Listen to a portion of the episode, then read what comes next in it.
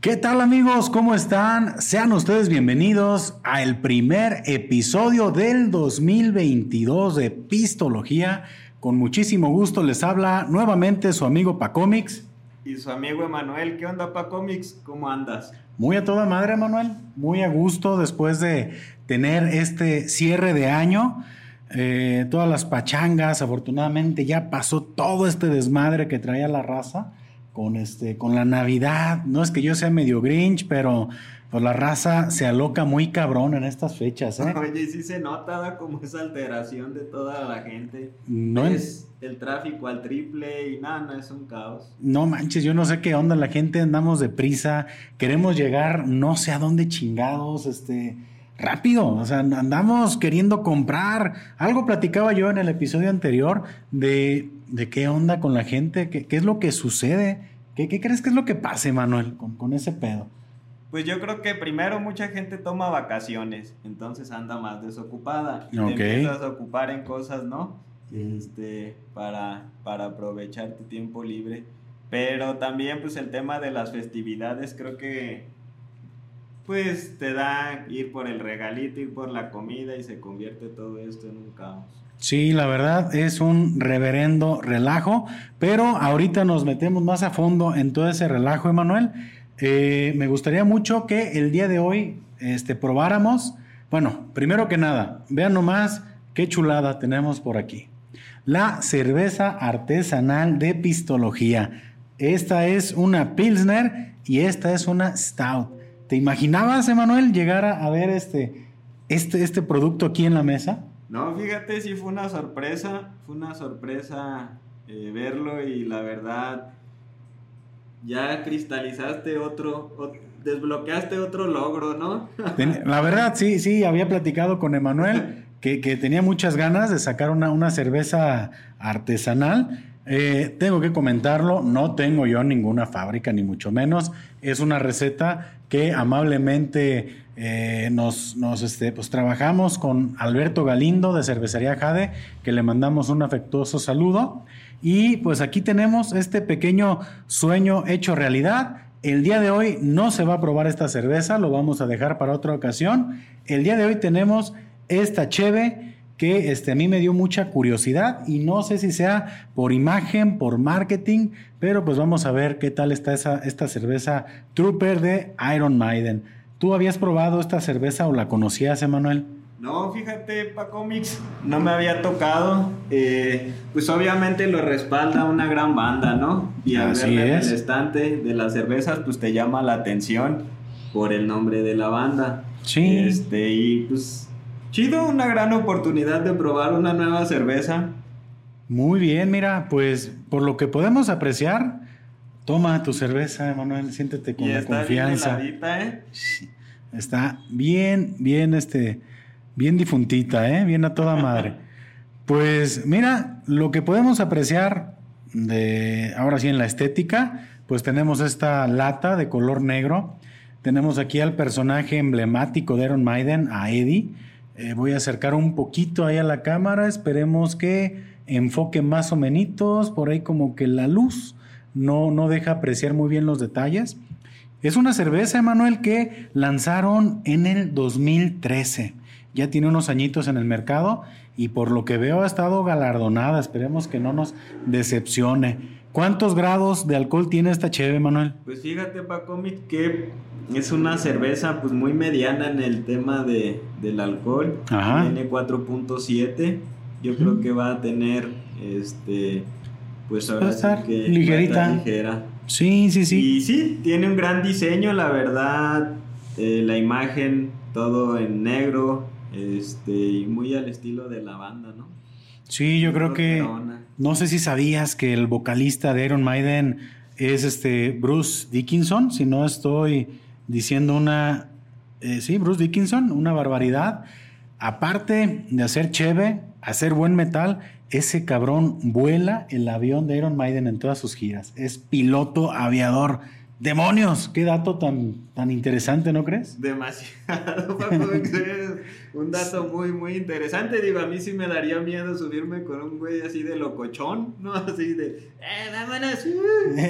vámonos, mientras requinteo brutal, no, es que él canta, ¿no? Pero mira, pues este, son unos este, músicos muy, muy completos, ¿no? Tanto que han sacado también esta cerveza que esperemos que no solamente sea puro marketing, sino que sí nos regalen una cerveza de calidad.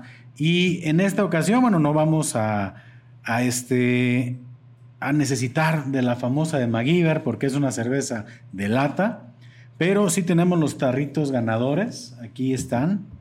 Si andamos bien preparados este 2022. Ay. es la primera, Emanuel, y ya estás, este, ya te pegó la cheve. ya estoy destrozando aquí el set. El set, no. ¿Qué pasó, Emanuel? Pues yo tan contento que estoy aquí de hacer este episodio contigo ya. Oye, lo bueno que no se me quebró, si no imagínate dónde iba a tomar mi cheve. Bueno, ¿has escuchado la canción de la copa rota de José Feliciano? Ah, sí, clásica. Ah, bueno, haya sido algo como eso y haya sido hasta más poético este asunto, ¿eh? Sí, no. Pero bueno. me destroce la boca, eh, que no sé qué tanto. Sí, Está bien densa. Sí, es que decía que, que cada vez que tomaba se cortaba la, boca y se revolvía el vino con su sangre. Bueno, no, sí, bueno, pero está metalero el tema, ¿no? De todas maneras. Sí, yo la conocí con este, ¿cómo se llama? Andrés Calamardo. Calamaro, Calamaro, ¿no? Ah, sí, Bob Esponja, porque Calamardo sale con, con, Bob Esponja, entonces no creo, toca el clarinete, pero no creo que haya hecho un cover de... tiene su banda, ¿no? sí, pero él, este, toca solamente el clarinete. Este, pues Emanuel, te invito. Vamos a probarla. Vamos a probar qué tal está. Está la de Bruce Dickinson.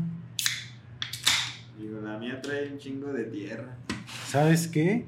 Es que es cierto, creo que faltó. Ah, rayos. Creo que esto se está convirtiendo ya en un caos, ¿no? Es que es puro metal. Es muy rockero abrir la cerveza y romper micrófonos y aventar espuma, ¿no? Es como un slam a medio podcast. Pero creo que sí, nos faltó un poquito el tema de la higiene. Luego están esas leyendas, ¿no? Que te dicen que las pinches ratas caminan encima de las latas. Vienen envenenadas al rato. bueno, pues esperemos que no sea este el caso, ¿eh? Aquí de primera vista, pues estamos revisando una cerveza de color ámbar, pues es un poquito más ámbar que dorado. No es una cerveza muy traslúcida, si se puede decir así, es como un poquito más turbia, más opaca. El giste o la corona de espuma se ve pues de buen cuerpo, se ve densa, aunque la burbuja... ¿El giste? ¿Eso qué es? Eso del giste, ¿qué es? A ver, explícamelo. Eh, es la corona de espuma, pero... Es el nombre Más técnico, así es. Ok. Vemos una, actividad, una, mira, una actividad de carbonatación muy leve. Aquí podemos apreciar incluso unos sedimentos. Se ve que es un poquito turbia la, cerveza. y los sedimentos son esas pequeñas partículas que están ahí flotando. Ajá, que podríamos pensar, espero no estar diciendo una palabra incorrecta, ¿eh? Pero sí, sí, este al parecer es una cerveza que no pudo haber tenido un proceso de filtrado ya por su misma este, fórmula o su misma receta. Y vemos una, una espuma compacta. Creo que este, pues sí, creo que la, carbonatación no se ve muy activa, ¿eh? luego sí te encuentras cervezas como más carbonatadas, se ven los listones de, este, burbujas que suben acá a la superficie, pero se ve, pues se ve muy, muy, muy tranqui este asunto. Vamos a ver qué tal en el olor. En aromas, pues es un aroma frutal, cítrico. Se percibe un poquito de malta también. Ah, ¿te callas? No, ya, qué bárbaro. Sí, no, hacer este podcast me, ha hecho un poquito, poquito conocedor solamente. pero yo a lo mejor voy a decir un, dato muy, muy general, pues tiene como ese, ese olor característico a estas cervezas. Es que no sé si sea una, no creo que sea una cerveza artesanal, obviamente, pero trae mucho carácter en el, en el, en el olfato. No sé qué, qué te parezca a ti, Emanuel. Pues a mí sí me da ese olor muy frutal, pero algo que me sorprendió fue que cuando, en cuanto abrí la lata, Ajá. sí brincó muy rápido el A ver, Emanuel, voy a ver un poquito la ganancia de tu micrófono. Aquí, a ver, otra vez, Emanuel. Aquí son estas cositas que andamos aquí revisando. ¿Qué te pareció el, aroma, Emanuel? Me parece muy frutal, fíjate, sí, sí tiene como esa sensación, ese aroma frutal, pero también en cuanto abrimos la lata, rápido soltó el aroma y se me hizo muy curioso. ¿Te acuerdas como el, el For Loco, no? Que en cuanto abres esa madre es un pinche perfume que te inunda el lugar, ¿no? Pues mira, ya vimos más o menos color, aroma y pues, saludita, Manuel. Vamos a ver qué tal está de sabor.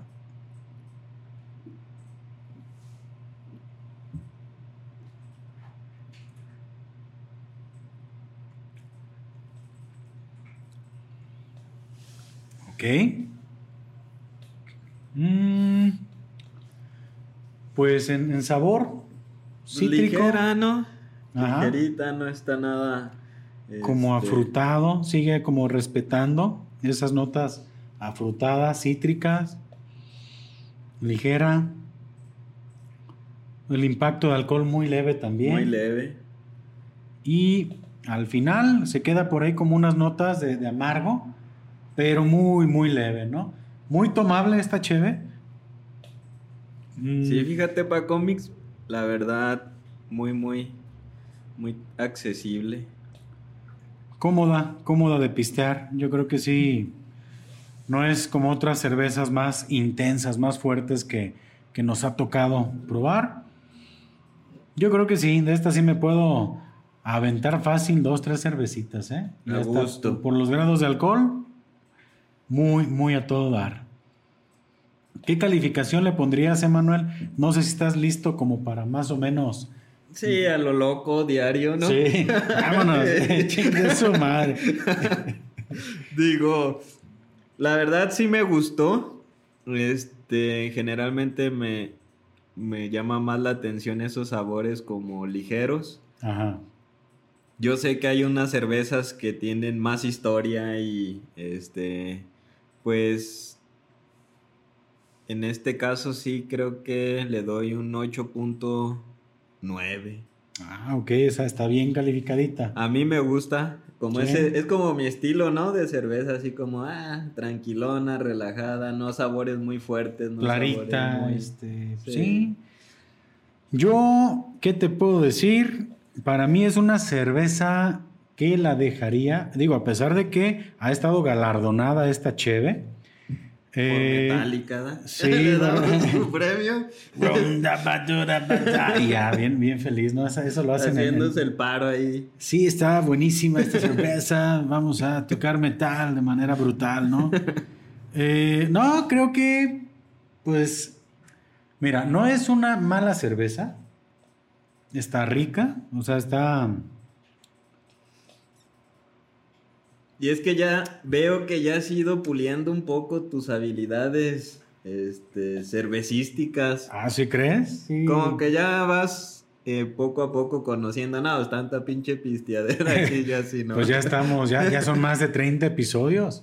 Y realmente imagínate haber probado tanta variedad de cervezas. Si vas teniendo como tus referencias. Me gustó, pero no me sorprendió. De hecho, lo tengo que decir, se me hace...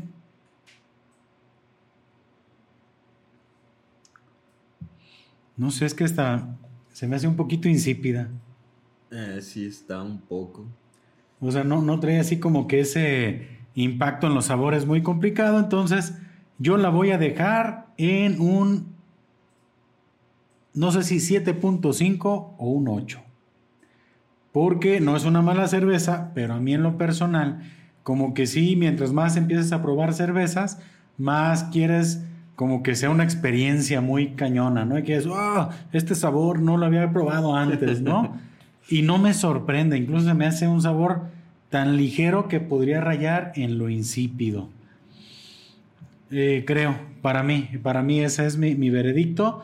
Sí, Fíjate que eso es a mí lo que me gustó. Sí. Como esa simplicidad. Ok. Pues. Pero no, dilo para cómics así. Sí, no. Pues, una cerveza para mí de 7.5, no por mala, sino porque no me sorprendió con los sabores. Entonces, Iron Maiden, creo que por lo pronto me sigo quedando con tu música, ¿eh? Tu cerveza, con gusto la tomaré otra vez, pero no es de mis favoritas. Igual, no voy a, o sea, no voy a dejarla en el tarro, ¿eh? Se va a terminar, te lo garantizo. Ya casi te la terminas, Paco Mix. De hecho, sí era entre probada y probada y ya valió madre. Se, fue, se, se, marchó como dijera José Luis Perales. Pues, Emanuel, este, platicábamos al inicio del podcast que tú cómo te sientes, la, la verdad. ¿Te sientes aliviado de que haya pasado todo este desmadre navideño? O, qué onda, o si andas nostálgico, si eres de los que disfrutan de la Navidad y de todo este desmadre. Pues fíjate que el tráfico quizá es la parte que más me molesta, ¿no? De repente, ah, es un montón de tráfico. No soy muy navideño ni muy de fiestas. Este, para mí es como un, ¿cómo se podría decir? Pues un evento, el que simplemente tienes ahí el compromiso, ¿no? Ok. Este, cumples con él y al otro día ya es, este, algo, pues, irrelevante. Pero, pues sí, contento de volver como a esa normalidad que uno está acostumbrado de todo, de todo el año, ¿no? ¿Y tú, pa cómics? O sea, yo, yo quisiera hacerte otra pregunta. A ver. ¿Es, ¿Es más indiferente o eres más grinch? O sea, e-, es así como un tema de me caga la Navidad o, si eres alguien que dice me da igual. No, soy yo creo más indiferente. Sí. O sea, no estoy en contra como un Grinch, ¿no? Sí, pero sí disfruto la cena y el convivio con la familia, pero tampoco es como un evento que a mí me llame mucho la atención y que lo tenga preparando Así de. Ah, como cuando estabas niño, ¿no? Ay, voy por. Deja encargo mi suéter navideño. sí, todo ese show. O sea, no eres de los que vas y te tomas la sesión de fotos navideña, este, para el Face, la familia, este, fulanita, no. No, no, nada, jamás. Pero, ¿no lo haces o no te animas? no, no lo hago porque no es algo que me llame la atención y creo que estuvo muy de moda, ¿no? Creo que como que cada año va saliendo el meme de moda y me acuerdo, me acuerdo mucho que en esta temporada salió el meme de este de tus tíos, ¿no? Viéndote con tu suéter navideño junto con tu vieja. Y ah. sí se me hizo muy curioso. Y sí vi, la verdad sí vi muchas imágenes de personas que se tomaban esa foto familiar muy navideña, ¿no? Y digo, respeto, pero no es mi estilo. Yo no digo que no lo haría. Probablemente esos comentarios salgan de un deseo reprimido de hacerlo, ¿no? Pero bueno, yo tampoco lo, he hecho. Yo, fíjate que no, no me considero Grinch de la Navidad. Antes un poco más. O sea, sí era como que un poquito más mamador en ese tema de, odio a la Navidad, pero después de, que va pasando el tiempo, ay, cabrón, la verdad, si es una, una temporada que, valoras mucho por lo que tú comentabas, la reunión familiar. O sea, dices, ok, va pasando el tiempo, te vas haciendo un poquito más, más viejo y dices, oye, está chido estar con tu familia, ¿eh? O sea, está chido reunirte con tu gente. Y, para mí creo que es lo más, lo que podría destacar más de esta temporada, ¿no? Que sí, sí podría decirlo, los niños también la disfrutan mucho la Navidad. Creo que también pues puedes vivir la temporada por, ahora sí que, pues por medio de ellos, ¿no? De la ilusión, de todo lo que hay. Entonces sí me he enternecido un poquito con el tema navideño, pero también me cagan un chingo de cosas. O sea, me molesta sobremanera el tráfico, me molesta sobremanera que la gente toma esa hipocresía navideña, ¿no? De, de que no, ¿no te ha pasado que ves el 24 a la gente muy amable? Especialmente amable, pase. Este, Feliz Navidad. Ah, madre, o sea, no sé. Esa falsedad no me ha tocado o no me he fijado, posiblemente sí. Este ocurre ese fenómeno en todos, ¿no? Que es así como, ah, Navidad. Pero no, fíjate, nunca me he fijado o no he estado muy atento a ese tipo de situaciones de la amabilidad. Y eso habla de la indiferencia que tú me decías hace un rato. Realmente hay una indiferencia ante, la, ante el evento, ¿no? Ante la fecha. Y, y pues realmente, pues para mí es eso. Yo me siento relajado. O sea, sí es muy bonito, pero digo, ah, ya, ya se acabó todo este desmadre. Ya podemos decir que volvemos un poquito a la Navidad. Y una semana después, pues llega la celebración de Año Nuevo. Que fíjate que Año Nuevo es raro. Siento que estamos como programados como para sentir que es un reinicio, así como un reseteo de... Ok, eh, otra vez. Este, se estaba tragando un chingo, pero ya el primero ya, no, no como nada, ¿no? Así engordador. Pero no sé, no sé, tú sí lo vivas así, bueno, digo, creo que se presta, ¿no? Para ese reinicio sistemático de, ya, ahora voy a ser un chido de aquí para adelante, ¿no? Por, por alguna razón, si tú lo ves, e, este año fue 31 de diciembre fue viernes, primero del año fue sábado, o sea, fue un viernes y un sábado común y corriente. Digo, para los godines fue muy lamentable porque no tuvimos día de descanso, eso no está chido. Pero, pero estuvo chido el puentecito que nos dio de domingo. Ah, sí, sentiste como dos domingos, ¿no? Fue una delicia decir, me pachangué el, el fin de año, crudié el primero del año y tu día bonus, el de la hueva, ¿no? Es que el que dice, oye, ¿por qué no habrá un día más de, o sea, cuando terminas vacaciones? ¿Por qué no tendrías un día más como para descansar de las vacaciones, no? Y para mí este fin de semana, que, la verdad va recio el 2022, ya nos zampó 10 días, ¿eh? Y no nos hemos dado cuenta, fue así como que, toma 10 días, o sea, ¿a qué horas pasaron 10 días de enero del 2022? ¿Qué onda? Siempre como que enero es un, un mes en el que o sientes que va muy lento o sientes que va muy rápido. Yo hace, no recuerdo si fue el año pasado que veía los memes de, no manches, enero ya pasaron como tres meses y sigue siendo enero, ¿no? Mm. Entonces... Que era como 60 de enero, ¿no? o sea, te vas dando cuenta por los memes, ¿no? Ya son tus noticias. A ver, ¿qué están diciendo los memes? ¿Qué pasa en el mundo? Son los memes. Pero sí, fíjate, ya estamos este, casi bueno, a un tercio del mes. Bueno, exactamente hoy es 9, ¿ok? O sea, están ustedes viendo el podcast en 9, pero no sé ustedes, a mí se me ha ido muy rápido este, este inicio de año, tanto que digo, ¿a qué horas pasaron nueve días, no? Y, y surge, es que imagínate, van nueve días y creo que no he comenzado a cumplir mis propósitos de año nuevo. Que ese es un tema muy importante del que quería platicar contigo, Emanuel, en este podcast. ¿Cuáles son tus propósitos para cómics? Mira, yo creo que todos, y bueno, hablo por mí, pero la generalidad es, pues siempre es el tema alimenticio, ¿no? Ok. El tema físico también, el ejercicio, la dieta. Dos clásicos. O sea, clasicazos. Luego comienzas con la lectura.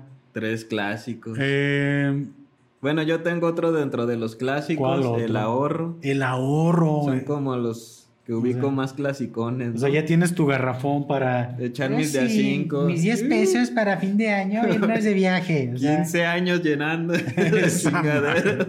y ya cuando terminas. Para 20 mil varos. Que ya en ese tiempo ya se devaluó la moneda y nomás te alcanza para comprarte una pinche caguama, ¿no?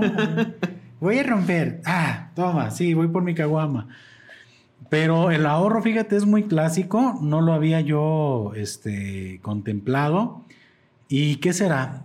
¿Crees que cuál será otro de los de los propósitos clásicos?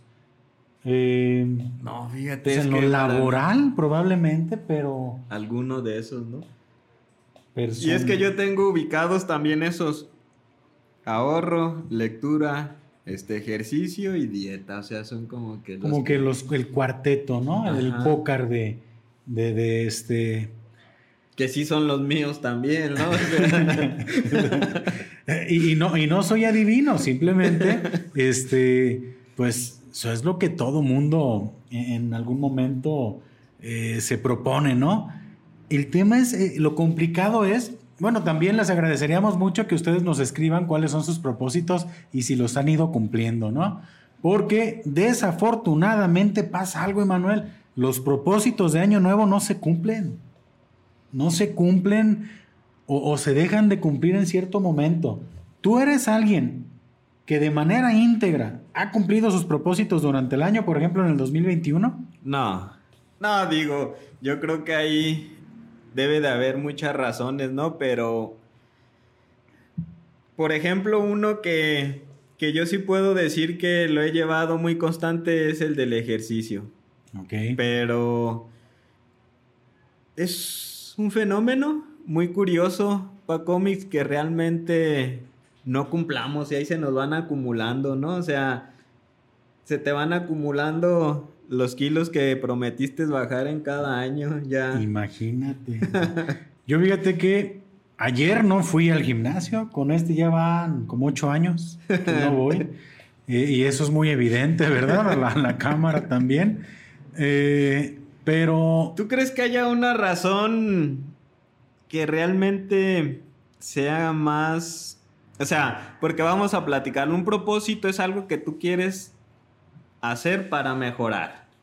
Ok, o sea, esa es como una, una em- definición. Ajá, y empieza haciendo algo que obviamente no estás acostumbrado a hacer. ¿No? Este, y desde ahí empiezas ya con un punto en contra. Pues no estás acostumbrado, no te gusta, lo ves como esfuerzo, lo ves como difícil, no sé cuál sea este, la, la, mm. la definición así más, más acertada, pero yo creo que ahí ya empiezas con algo en contra.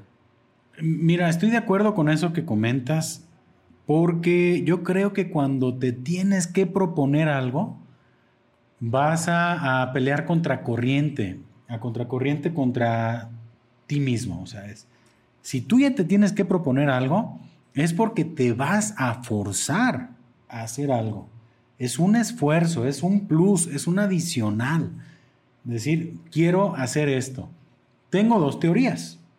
Una es que dejas de, de, por ejemplo, el gimnasio, ¿no?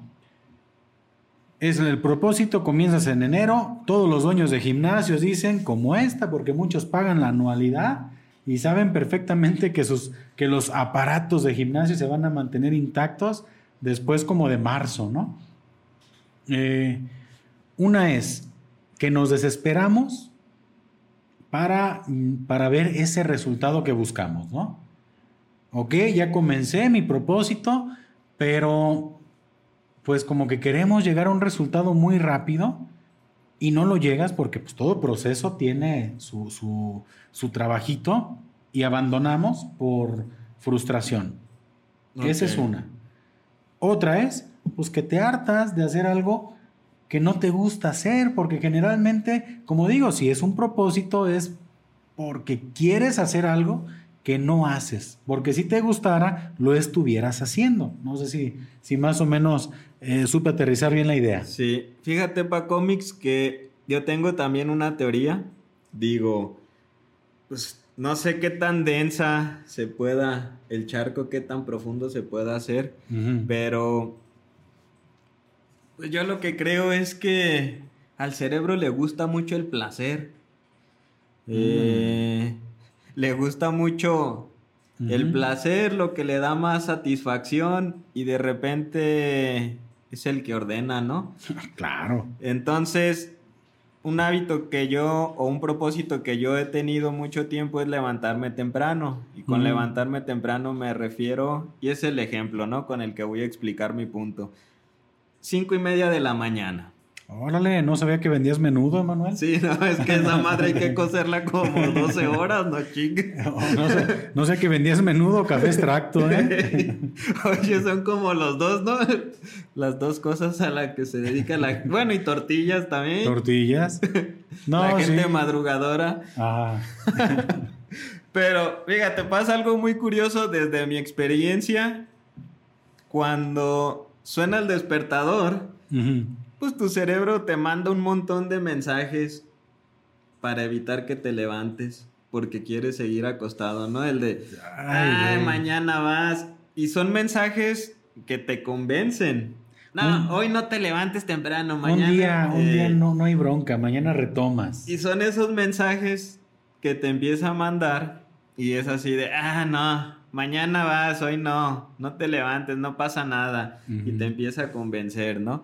Y mi teoría es esa, pues que le gusta mucho el placer, entonces todo eso que se opone a, la satisfacción, pues le cuesta mucho trabajo procesar. ¿y, cuánto tiempo crees que pueda durar un ser humano castigándose? Dado esa teoría que tienes del placer, que se me hace muy acertada, y, estoy completamente de acuerdo. No es lo mismo comerte un plato de lechuga con jitomate y a lo mejor unos cuadritos ahí de panela a reventarte unos tacos de chicharrón y una Coca-Cola, ¿no?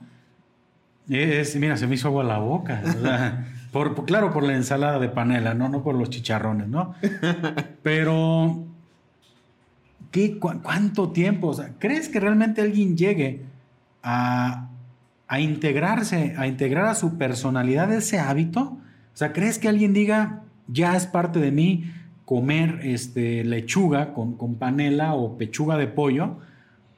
Ya no necesito de unos ricos tacos de chicharrón, de esos de carnitas que, que salen así goteando la, la grasita que te los comes en domingo en la mañana, así picadito, con una salsita huevona, con su chilito así serrano y una cocona. Ah, cocona, ¿eh? es todo, viejón. Eh, una cocona bien helada, ¿no? ¿Qué onda? O sea, ¿crees que alguien diga, guácala esos pinches tacos de chicharrón? A menos que no seas bárbara del regil. Este, o, qué pedo. ¿Crees que alguien dure toda la vida o, o, en algún momento digas, a la chingada eso de comer saludable, venga a tu reino lo que me da placer? Pues yo creo que es una este, creencia mía que en algún momento, bueno, tengo dos, dos caminos, ¿no? El primero, a ver. Todas esas personas que lo hacen, yo lo he notado así, posiblemente vivan de eso. Ah, sí, sin Y mi teoría va enfocada, y esa es mi primer, bueno, la, la que tengo como más que me hace más clic. Pues la teoría de la evolución justamente dice eso, ¿no? Adaptarse para sobrevivir. Entonces, por ejemplo, una persona que vive de su físico, un físico-culturista, modelo, no sé, ponle el nombre que quieras a la profesión, pues obviamente se tiene que adaptar más porque es su manera de supervivencia. Pero yo creo que el cuerpo nunca se acostumbra o la mente nunca se acostumbra. Simplemente alguien decide hacerlo porque es la manera en la que va a sobrevivir, ¿no? En, alguna plática que habíamos tenido, Emanuel, yo te dije lo que para mí era el tema de madrugar. Y es que me gustaría a mí mucho hablarles de hábitos muy, muy este, dinámicos y decir es que mira, es una maravilla madrugar, ¿no? Pero yo, yo te comentaba que a mí se me hace someter a tu organismo, a tu cuerpo, a un estrés muy, muy cabrón el hecho de madrugar. O sea, no creo que incluso sea natural el hecho de que tengas que madrugar. De hecho, se siente bien gacho cuando el pinche despertador te suena a las 5 de la mañana. No sabes ni qué pedo, pinche corazón. Ah, ya, ya es hora. Ah, déjame despabilo ah, no mames, ah, ahorita. No puede ser eso bueno para un organismo. Oye, pero pistear tampoco.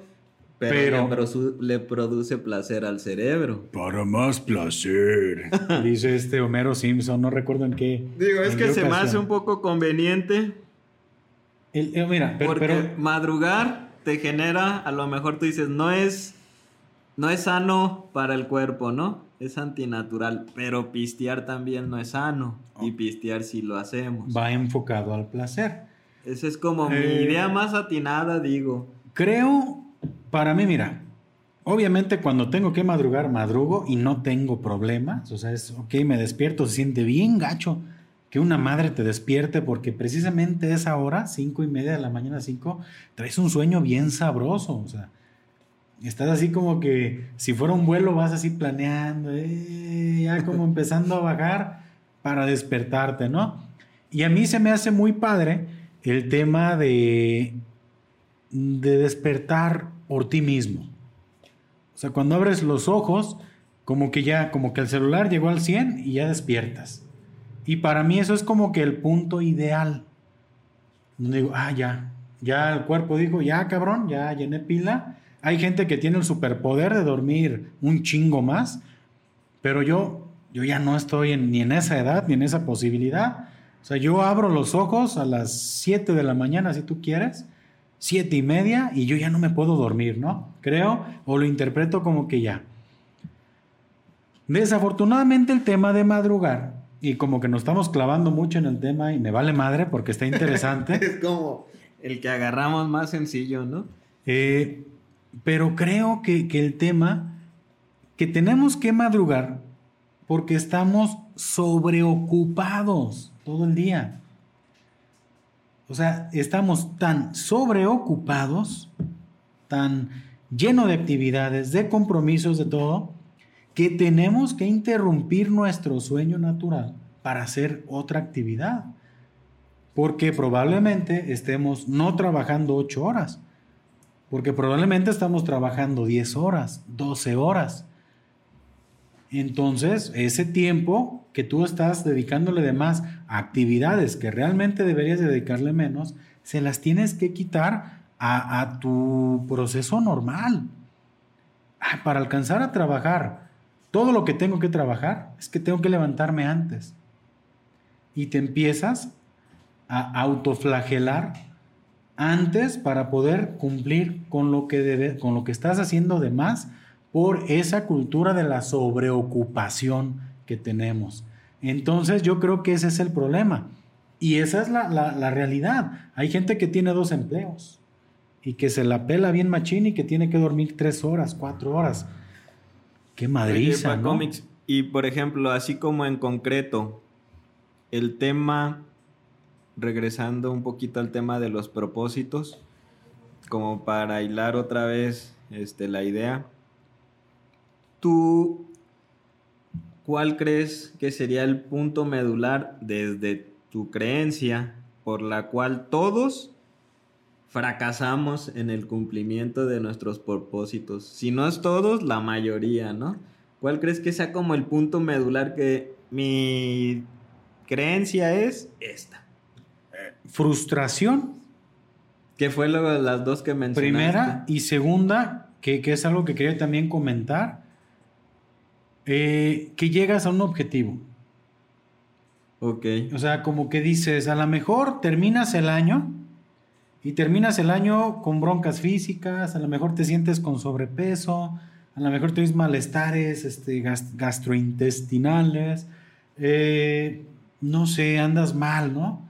Entonces comienzas con ese ánimo de sentirte mejor y como que llegas a cierto punto dices, mm, ah, toda madre, ya no traigo agruras, a toda madre, ya este, como que la pinche colitis que traía, ya no me duele tanto la barriga, o, sabes que ya me quedó la camisa que no me quedaba, y como que llegas a ese punto y dices, chido, o sea, ya llegué, ya sirvió mi propósito, interrumpes y comienza el círculo vicioso. Lo ves como cíclico. Sí, es un ciclo. Dices, ya llegué. Y otra vez hacia abajo. Y, otra, vez propósitos y vas, y vas. ¿Por qué? Porque por eso existen los propósitos de Año Nuevo. Porque si la gente continuáramos con esos propósitos, dejarían de existir. Y el otro punto que mencionas es la frustración. El que no llega y se va otra vez hacia abajo. Y ya cuando llega de nuevo año nuevo, lo va a intentar otra vez, ¿no? Y no vuelve a llegar y va para abajo otra vez. Pero siempre acumulando broncas, ¿no?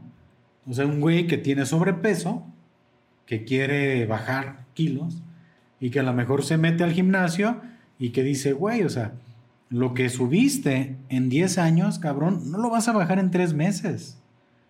Ni en 4, ni en 5, ni en un año, güey. O sea, tu pinche proceso va a ser de años. Entonces, ahí vas, cabrón. Y volvemos al placer. Oye, cómics, y otro punto que sí quisiera debatir que va un poco de la mano con esto de los propósitos es, ¿tú crees que sí puede haber un cambio real? Que de repente sí le podamos nosotros imponer al cuerpo nuestro propósito? ¿O crees que el cuerpo siempre va a ajustarse a, su estilo de vida? Ejemplo, la comida, ¿no? Ajá. O sea, comer sano por la eternidad. ¿O crees que se puede come sano, come sano, no sé. Ah, eso se escucha bien gacho. ¿Tú, comes sano, Emanuel? No. saludable. Saludable. Come saludable, come saludable. Dos meses. Ajá. Este, y ya de ahí tu cuerpo ya no puede más y vuelves a recaer a los viejos vicios. ¿O si crees que alguien puede mantenerse? Mira, si, si estás muy jodido y te sientes bien, y a lo mejor estás tomando, por ejemplo, un proceso con algún profesional de la salud y te está ayudando a ver este, resultados, es muy probable que continúes. Pero depende mucho de esa motivación. O sea, ¿qué te motiva a llegar a ese resultado? Hay mucha gente que por vanidad quiere adelgazar. Hay mucha gente que incluso está buscando el amor y por eso adelgaza. ¿Y qué va a pasar cuando encuentre el amor? Va a entrar en ese área de confort y tómala, papá. O sea, otra vez, otra vez te este, dices, ya, llegué a mi objetivo y seguramente te puedes llegar a relajar, ¿no? No creo, no creo, a menos que no sea parte de tu vida o de la manera en la que te ganas la vida, yo creo que la mayoría de gente terminamos este, rompiendo esos, esos procesos y vale madre, ¿no? Y regresas como a tu ciclo. O sea, lo que te gusta, al placercito, al panecito con chocolate, al taquito al pastor, a la Coca-Cola, ¿cómo no? O sea, es, pues la comida es deliciosa y la gente, y aparte la, pues sí, la, la gastronomía mexicana no se diga, ¿no? Pero no lo sé, es que yo a poca gente conozco yo íntegra en ese pedo. Todo mundo es, ves a un cabrón bien flaco, como que llega a su objetivo y le dices, no mames, ¿qué pedo con ese güey? O sea, eh, ¿qué te panzó? ¿Qué, ¿Qué pedo? O sea, y nunca, y vemos la gente rebotando en un pinche pedo de, de órale, güey, o sea, y a lo mejor retoman y otra vez, cabrón. O sea, no hay una permanencia. Y creo que al final, pues te ganan los malos hábitos. O si no son malos hábitos, pues lo que realmente disfrutas hacer, ¿no? Sí. Bueno, y es que ahorita estaba pensando, fíjate, para cómics, que creo que si lo que te propones no tiene que ver con tu supervivencia, es más complejo, ¿no? Pero me quería ir un poquito más profundo y pues qué curioso que sea así, ¿no?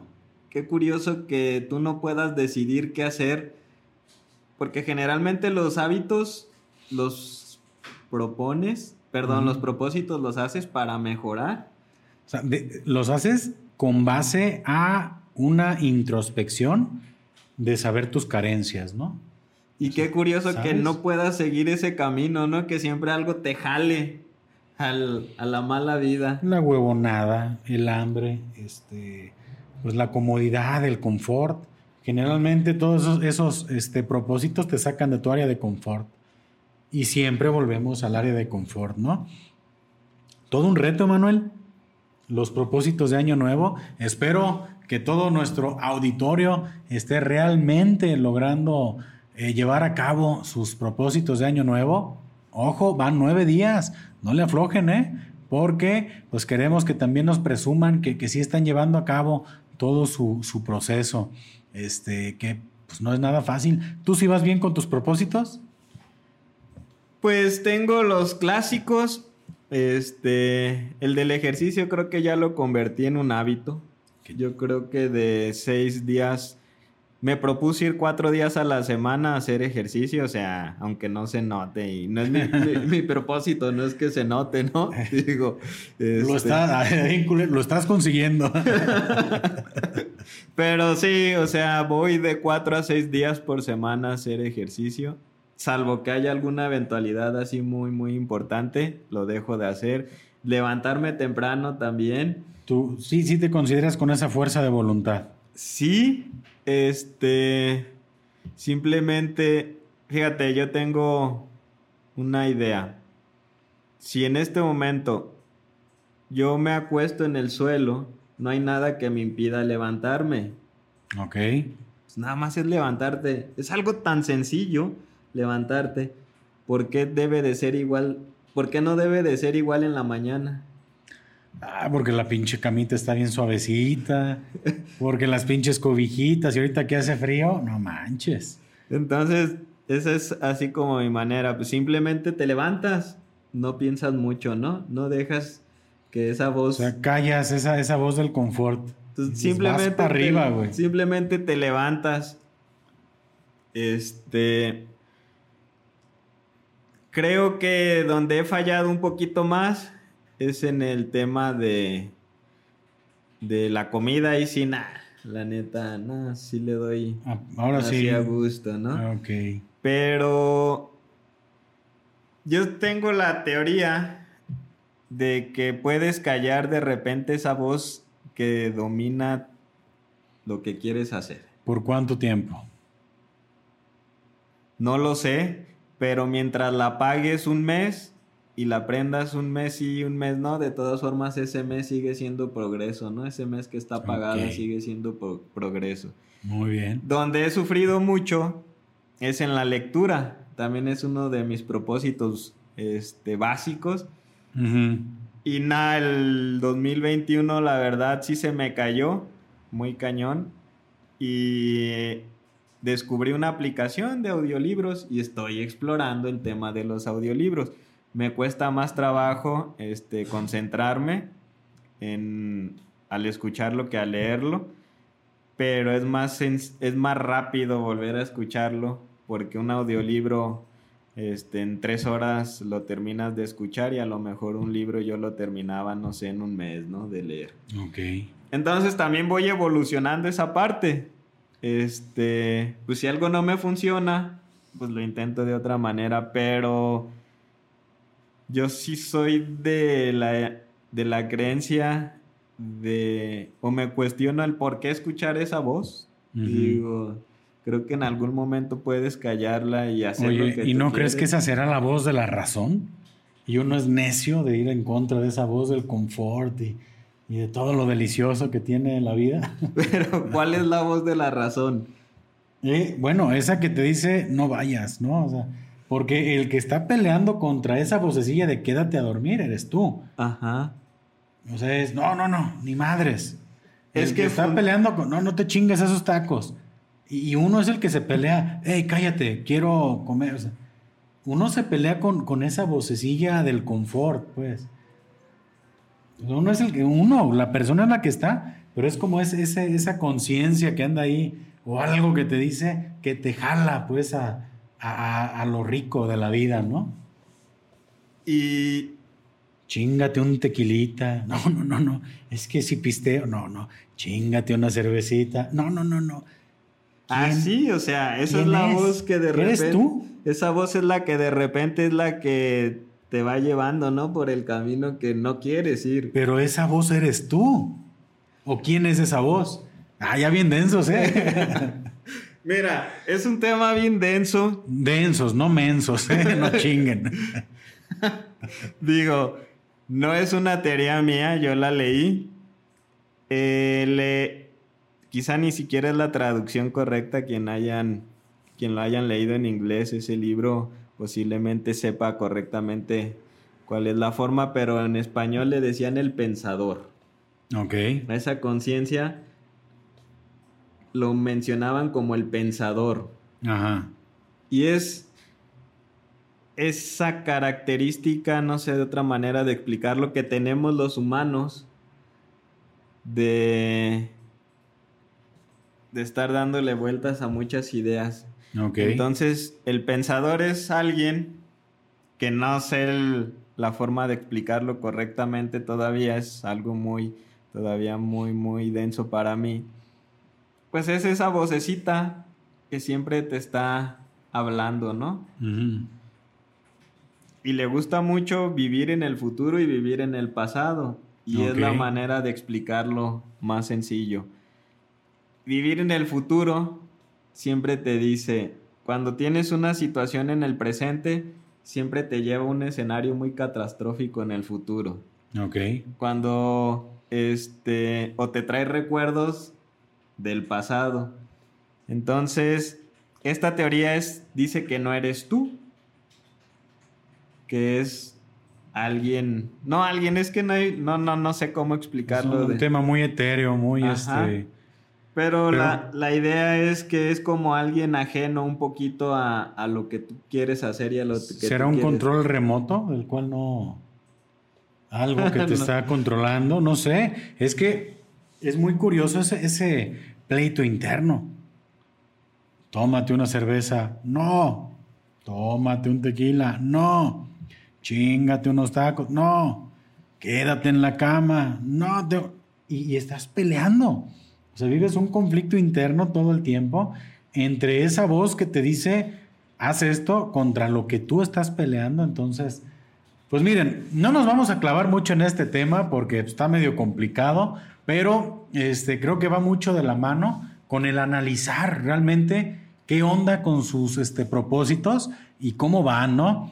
Me gustaría, Manuel, para no quemar cartuchos de estos temas tan interesantes, que me gustaría mejor abordarlos en otro episodio, quisiera ya este, a ver todos, relájense, nos salimos del área espesa, del área densa y vamos a hablar de algo más ligerito, Emanuel. Eh, y creo, no sé si terminaste de ver, está, está duro el cambión de tema, ¿eh? pero pues vamos a hablar de algo más light. ¿Viste LOL, la última temporada? Fíjate que vi varios episodios, pero Ajá. bueno, vamos a hablar abiertamente, ¿no? Con, con spoilers y todo el show. Mira, no sé si sea algo que, que mucha gente esté muy interesada en ver. Creo que a lo mejor mucha gente no sabe qué es LOL. Y LOL es ese programa que está en Amazon Prime, que produce Eugenio Derbez, donde reúne a varios comediantes hacer ese experimento social en el cual durante seis horas nadie debe de reírse y al final hay un campeón, ¿no? O sea, en, en general es eso, lo encuentran en Amazon Prime. Eh, en esta, esta es la tercera temporada. Y pues no, no sé si, si, bueno, vamos a ver si vamos a spoilear o no, pero Es que yo lo vi hasta que salió Ricardo Pérez. ah, empezaste los primeros dos episodios. Sí, ya cuando salió fue así como de, ay, ya me dio hueva. Y lo Neta. dejé de ver. Entonces tú eras de este, del team eh, Ricardo.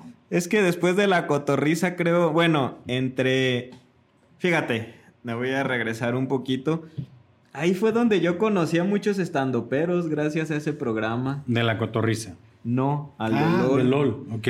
O sea, vi la temporada, la segunda temporada es la que sí he visto completa y es la que más atención le puse. Y fue donde salió El escorpión dorado. el escorpión dorado. Peluche en el estuche. Es otra imitación neta ahí. es- ¿Cuántas llevas ya para cómics? Ah, ya son un chingo. ya Sí, no, no, cada ya. rato salen. Sale un personaje, ¿verdad? Porque en la primera sale Carlos Vallarta. que dicen que fue muy lamentable su participación, yo no la vi, que se durmió muy se pedo, puso pedo. en el sillón, ajá. Yo creo que incluso ese fue, ese fue su, como su set. Yo creo que fue premeditado completamente, como es ese cabrón como de contestatario, ¿no? Yo podría decir que, que no fue algo en lo cual haya sido débil, sino que fue como un acto de protesta. Ah, ok. Quiero pensar, a lo mejor ni él sabía decir, Simón Manix, este sí es un acto de protesta, estoy de acuerdo contigo, pero a mí me, me sonó a eso, ¿no? Y eso fue en la primera temporada. Y fíjate que en la segunda yo descubrí varios estandoperos como Alex Fernández. Ya, ya de famita, ¿eh? Sloboski, este, Richo Farri lo conocía yo por un, un beat de la banda, no sé si Ah, lo sí, de música no. banda, ¿no? Sí, sí, delicioso, yo lo disfruté muchísimo. O sea, yo lo conocía Creo por ese beat, pero Ese no está en el, en el especial Live from Pachuca, creo. Está, ese lo encuentran en YouTube, si no me equivoco. Y conocí a varios estandoperos o nuevos comediantes gracias este, a ese programa. Y para mí, la neta, en este nuevo, en la tercera temporada, nada más ubicaba a Ricardo por la cotorriza. Este güey del bigote, ¿cómo se llama? Se me fue el nombre. Mau Nieto. Mau Nieto.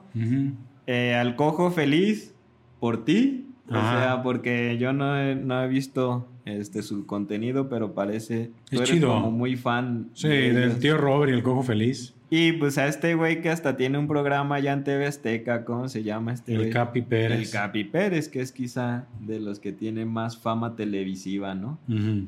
Pero interesante, Pa Comics, interesante este el programa, no sé, ¿tú sí lo vistes completo o no? Terminé, terminé de ver toda la, la temporada.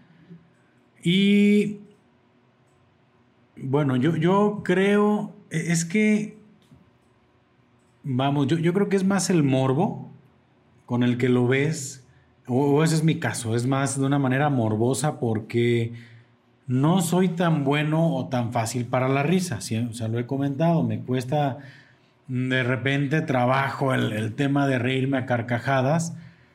Y yo creo que ha de haber gente que le ha de divertir horrores lo que ve y que se ha de reír muchísimo con lo que ve.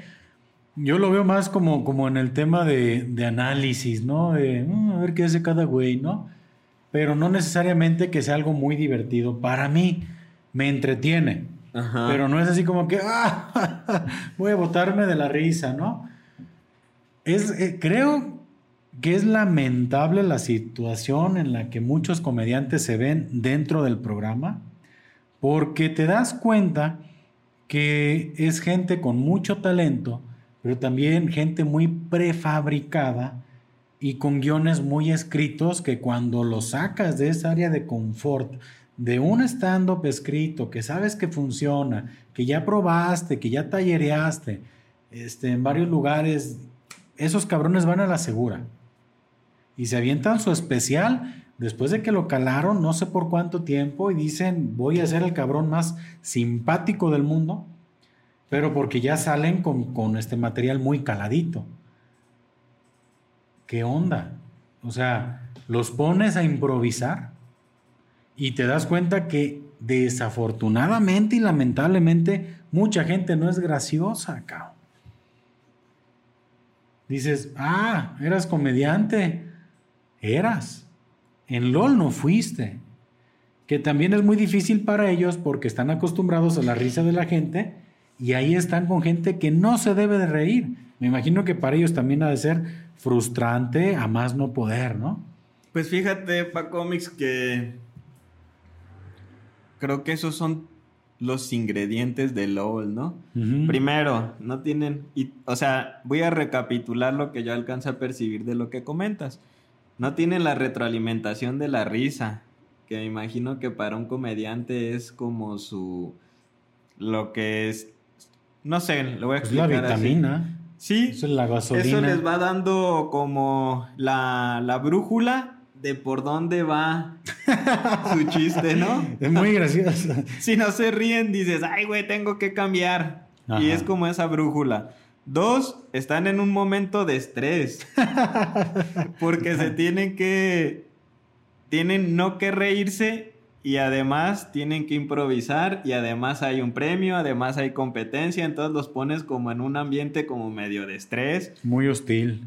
Entonces de repente debe de ser un poco complejo. Y, y el último que yo caché de lo que comentabas es, están muy acostumbrados, y creo que eso es muy bueno, este, allá tener un guion, allá tener este, escrito algo, allá haberlo probado con el público, este, al ya irlo mejorando poco a poco y el improvisar, pues yo creo que sí de repente este, se requiere como, como otra fórmula, como otra... Híjole, pues, ¿no? sí, sí, sí requiere más habilidades, ¿no?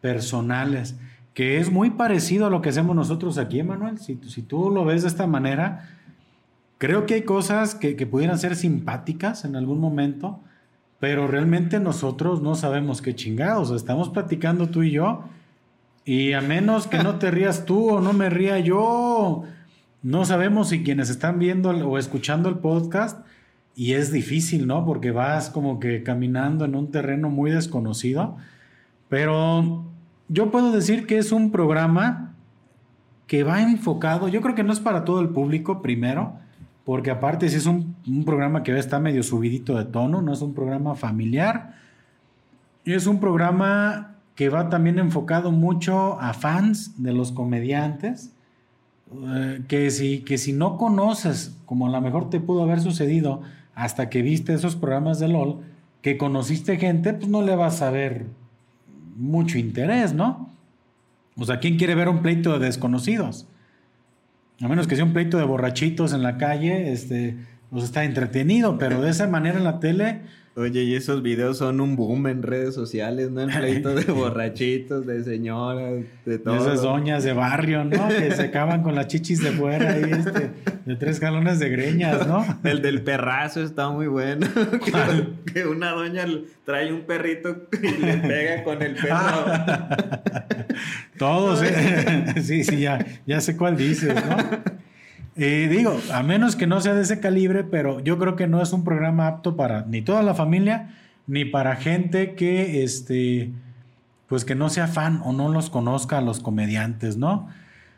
Pero en general, pues creo que es un programa que sí puedes observar, ¿no? Ya que Eugenio Derbez, pues claro que es un personaje muy reconocido a nivel nacional, entonces trae ese elemento del personaje conocido con un grupo de personas muy de nicho, de gente que le gusta el stand-up, de, gente que le entretiene, pero pues bien, yo creo que podría poner un programa entretenido, no creo que sea el programa que va a cambiar la comedia en México o en el mundo, pero pues sí, un, programa chido que te recomiendo que termines de ver la temporada, Manuel. Sí. Creo que se va poniendo interesante.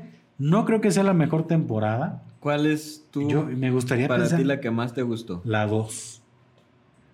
Creo que la 2.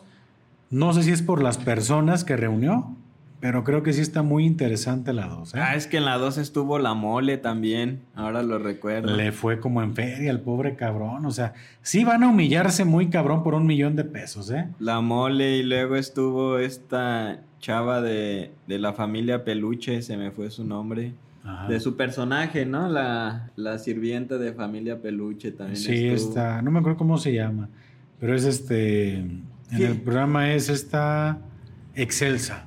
Y fíjate, Paco, que se nota la diferencia entre el estando pero y el comediante de tele, ¿no? El comediante de, de, de tele, de Televisa, del programa, de los sketches. Yo sí vi un margen muy muy amplio. Yo creo, fíjate que, ¿y cuál consideras tú que tiene más recursos? El estando pero. Yo, yo opinaría lo contrario, ¿eh? ¿A poco? Yo creo que, que puede llegar a ser más chistoso para más gente ese comediante de tele. Por ejemplo, en la segunda estuvo este chavo de, del mesero, ¿no? Ajá. Gustavo Infante, creo que se llama. No, no recuerdo el nombre, este, El mesero es. Que este... sale con Carmelo, ¿no? Ajá. ¿Cómo le dicen? El... Bueno, no me acuerdo tampoco. Y yo sí lo vi muy limitado, fíjate, lo vi como que... es que... ah. Pero tú ponte a pensar a cuánta gente hizo reír ese cabrón. A millones de personas, si tú quieres, en televisión abierta. Ajá. Y a cuántas personas han hecho reír los estandoperos. Por eso te digo que creo que son más de nicho los estandoperos. Y, también puedo decir que pueden ser más buenos para improvisar esos, esos chisteros, esos comediantes de televisión con personajes, como que pueden tener más recursos para hacer reír gente que un estando pero que como te comento, podrá ser a lo mejor chistoso en la plática, alguna ocurrencia, pero no dejan de ser personas que van a ser graciosos con este material muy, muy probado, ¿no? Muy caladito, que está chingón. O sea, yo no digo que el stand-up esté gacho, simplemente creo que puede haber, puede, puede, está esa como diferencia, ¿no? Y es una opinión aceptable para cómics, digo, desde... ¿Quién crees que haga reír más? Yo creo, más bien mi creencia va enfocada, son más conocidos, tienen más público y posiblemente más gente los haya visto. Ok. Este, el estando pero todavía es más de nicho. Menos gente los conoce, menos. Yo ahí descubrí a un chingo, ¿no? Es más, casi ahí descubrí a la mayoría de los famosos estandoperos de la actualidad. Pero, pues si tienes más público, hace reír a más gente. Y a lo mejor, pues no es lo mismo una comedia de revelación como la de Carlos Vallarta a un mesero haciéndole la joteada, ¿no? Pues obviamente es más básico lo del mesero y va a hacer reír a mucha más gente a que alguien te hable de que el PRI fue nefasto, ¿no? Entonces, ah, bueno, es, es, muy, muy limitado. Sí, entiendo tu punto y creo que sí es, este, sí es como muy, muy razonable. Digo, yo lo pongo desde mi punto de vista porque para mí por ejemplo, Carlos Vallarta es mi estandopero favorito. Pero tiene una. O sea, a mí me hace reír y a lo mejor pensaría que como a mí me hace reír, a todo el mundo lo hace reír igual, ¿no? Pero yo estoy hablando así como desde aquí, sí. Tengo una anécdota y tú ibas en ese vehículo, veníamos de un viaje. Ajá. Y a mí me divierte, me, me divierte mucho Richo Farrell. Como estando pero se me hace muy entretenido. Y era así como un viaje largo en el que ya dices, ya música, ya no, ya todo ah, vamos a hacer el alma de la fiesta, déjenles pongo a Richo Farrell. No manches, tres minutos, quítalo. dije, oh, maldita sea, yo pensaba que iba a ser un éxito, ¿no? Sí. Entonces sí puedo creer que eso tienen los estandoperos, son muy de nicho, un estilo de comedia muy diferente, un tipo de crítica muy diferente, que eso es en general lo que hace el stand-up, es crítica con comedia, ¿no? Y no es ese, ese chiste tan sencillo y tan barato. Pues Emanuel, yo creo que este primer episodio del 2022 estuvo, mm, a mí se me hizo muy interesante, creo que anduvimos ahí navegando por varios lugares muy, muy curiosos. Hablamos de este programa que recién, bueno, está terminando esta tercera temporada. No les vamos a decir quién ganó, pues para no quitarles ese... Yo ni sé, de ese interés. quién ganó. Ah, entonces no te, lo, no te voy a decir, no te voy a hacer spoiler. No me digas. Y este, pues espero a todos ustedes, pistólogos y pistólogas, que nos acompañaron durante este primer episodio del 2022, que hayan disfrutado mucho todo esto que platicamos. Ojalá que hayan llegado hasta este momento del podcast. Los invito, los invitamos a que se suscriban aquí al canal, a que le den manita arriba, a que activen las notificaciones para que estén al pendiente. Uno de mis propósitos de Año Nuevo, Manuel, es seguir sacando un episodio por semana. Un propósito muy cumplible. Esperemos que sí, no resulta fácil, pero yo quiero seguir sacando un episodio por semana. Esperemos que ustedes también sigan el contenido. Y Emanuel, pues como siempre nos despedimos. Nomás veo ya me la acabé, fíjate, estaba... Yo, yo guardé un charquito para el brindis final. Salud y saludos. Y si no toman, pues tomen. Y si van a tomar, pues no manejen. Hasta la próxima. Nos vemos.